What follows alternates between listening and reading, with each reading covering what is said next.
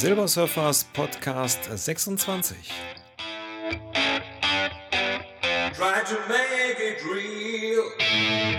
Die Kölner Südstadt, ein Viertel leidet.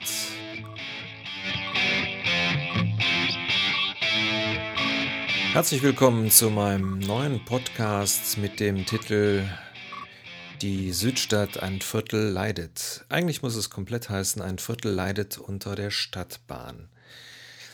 Ja, nicht erst seit dem Einsturz des Stadtarchivs und den damit zu beklagenden zwei menschlichen Opfern leidet die Südstadt unter dem Bau der Nord-Süd-Stadtbahn Köln.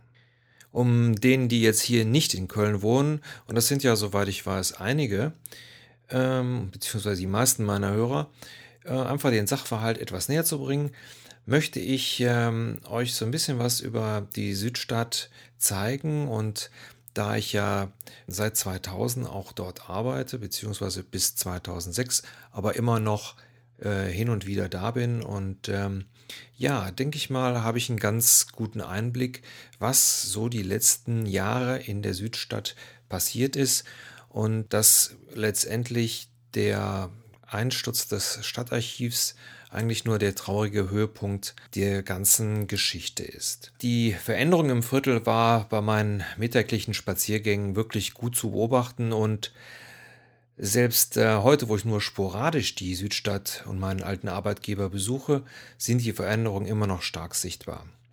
Ja, warum eigentlich die Stadtbahn? Ähm, der Plan der KVB war die Strecke zwischen dem Zentrum, also dem Hauptbahnhof, wesentlich zu beschleunigen.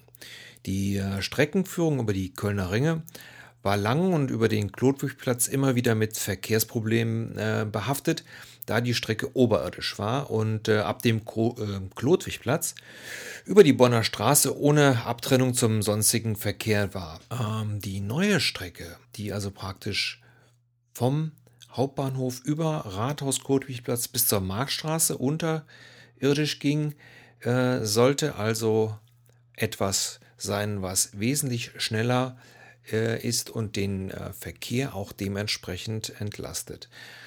Der zeitliche Gewinn der ganzen Geschichte sind acht Minuten. Äh, früher hätte man 14 Minuten gebraucht und heute heißt es, sollen es acht Minuten sein.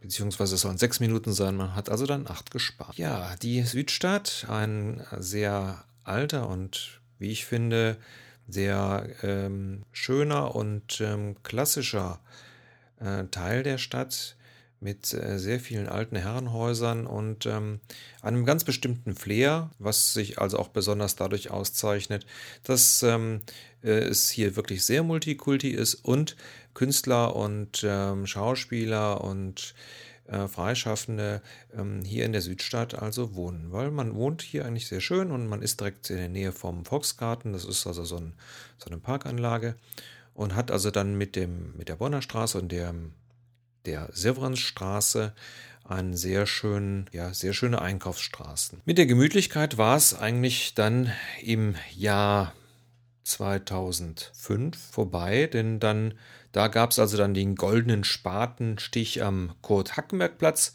durch den OB, den Herrn Schrammer. Ab dann ging es also los mit dem Bau und man hat also dann ähm, die, ja, diese Tunnelbohrmaschinen tatsächlich getauft in Tosca, Rosa und äh, Carmen, die also praktisch die Röhren durch den Untergrund bohren. Das tun sie praktisch, wenn ich das richtig im Kopf habe, von beiden Richtungen.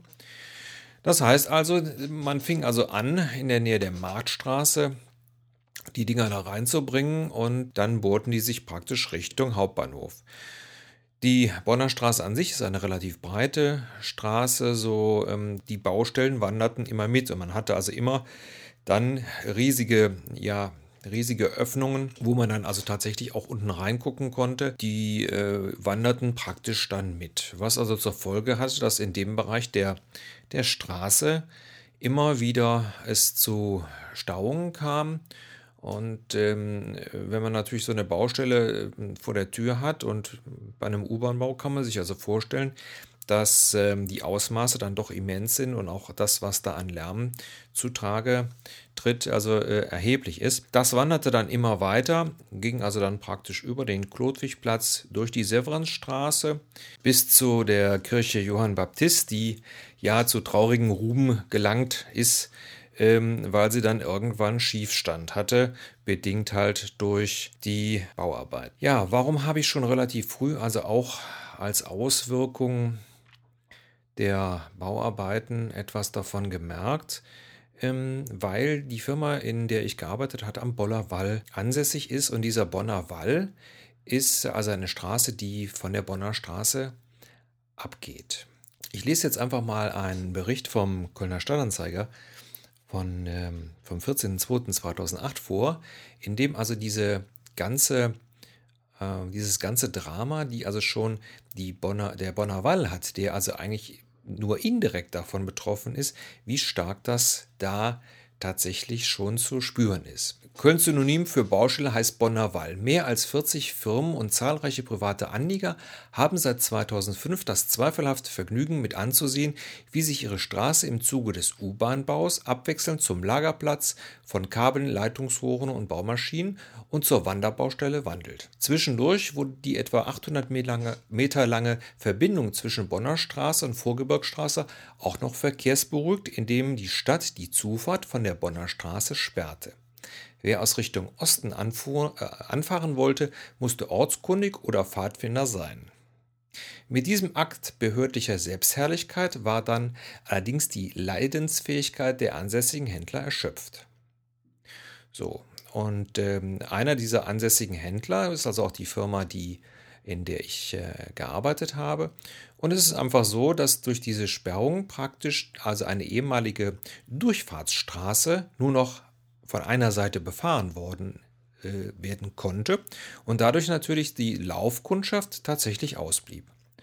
Was ähm, immer bei solchen Sachen natürlich zeitverzögert auftritt und man sich also wundert, warum denn einmal die, die Umsätze auf einmal dann äh, einbrechen. Also ähm, Insgesamt ist es wohl so, dass die ganzen Händler mit äh, Umsatzeinbrüchen von circa 30 Prozent äh, ähm, momentan äh, zu rechnen haben. Problem ist also dann noch, was dazu kommt, dass man also weiter stadtauswärts, also hinter der Marktstraße, eine äh, Straße gebaut hat, die also ähm, logischerweise die Baustelle umgeht. Ähm, und da die also schon so lange tatsächlich ist, ähm, kann man sich ja überlegen, wird also praktisch der, die, oder der Bonner Wall nie mehr die ähm, Durchfahrtsstraße sein, die es mal gewesen ist. Und ähm, das ist so eine Geschichte, da hat man sich einfach überhaupt keine Gedanken drum gemacht. Und es hat also tatsächlich erst also einer ähm, Bürgerinitiative bedarf, die also dann durch die Geschäftsleute am Bonner Wall ins Leben gerufen worden sind, eben aufgrund der dann von allen ähm, festzustellenden ähm, ja, Wegsacken der Einnahmen. So, und wenn man sich überlegt, dass das Ganze schon seit 2005 so geht. Und das, obwohl, wie gesagt, da ja noch gar nicht äh, tatsächlich gebaut wird, sondern es ist einfach nur deshalb, weil diese Straße zugemacht worden ist, tatsächlich sich das ewig lang gezogen hat. Und äh, wie gesagt, man hat also, also dann die äh, Interessengemeinschaft ähm, Bonner Wall gegründet. Link stelle ich euch dann auf die Seite, damit ihr da mal reingucken könnt. Da ist also auch praktisch nochmal der Artikel vom Kölner Stadtanzeiger drin, ähm, der dann auf, ja, letztendlich äh, auf äh, Betreiben dieser Interessengemeinschaft dann auch mal dazu Stellung nimmt. So, und das ist also praktisch erst der Anfang von dem, weil ja, das sind noch nicht mal direkt Betroffene. Direkt Betroffenen sind also die, wo die Baustelle auf Deutsch gesagt direkt vor der Tür ist. Und diese Baustelle, äh, wie gesagt, wandert ja praktisch weiter.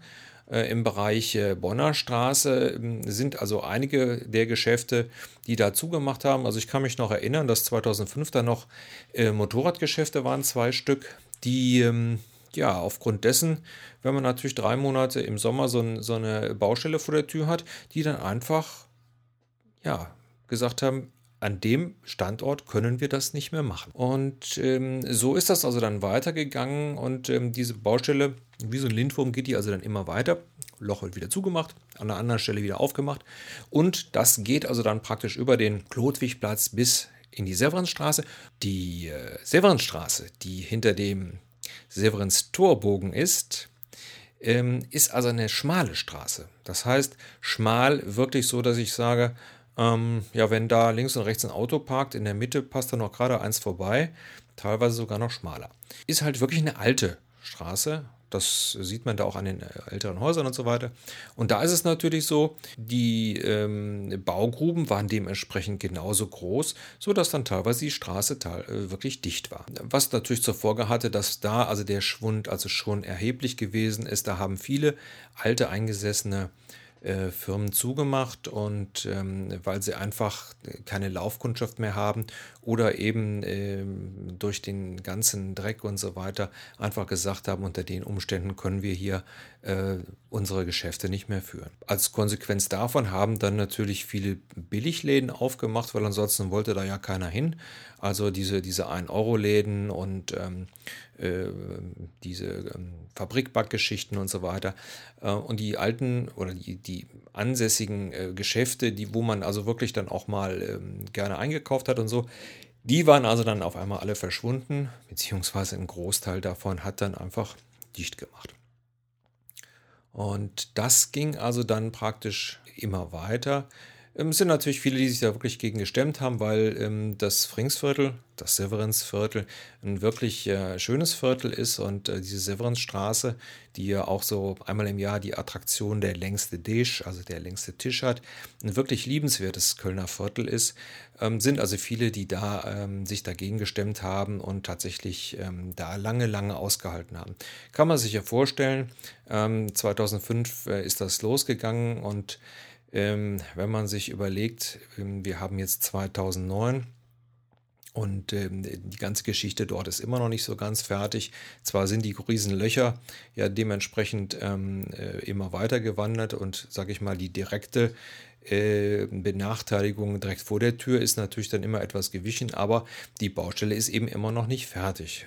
Dann hat es ja, wie gesagt, den Schiefstand von äh, Johann Baptist gegeben, was, was also einer der, der Geschichten sind, wo also sich die, ähm, ja, die Tragödie, die ja letztendlich durch ähm, den Zusammenbruch des Stadtarchivs äh, passiert ist, wo sich das also schon so ein bisschen angekündigt hat und äh, letztendlich damit geendet hat. Es wird ja jetzt wild spekuliert, ähm, aber ich denke mal, da die Staatsanwaltschaft da dran ist, ähm, wird da also der Grund der ganzen Geschichte wird sich also finden. Was ich eigentlich äh, zum Abschluss zu der ganzen Sache noch sagen äh, will, ist einfach, man hat dort dieses, diese Nord-Süd-Stadtbahn Köln gebaut und hat tatsächlich ein Viertel über die Gebühr leiden lassen.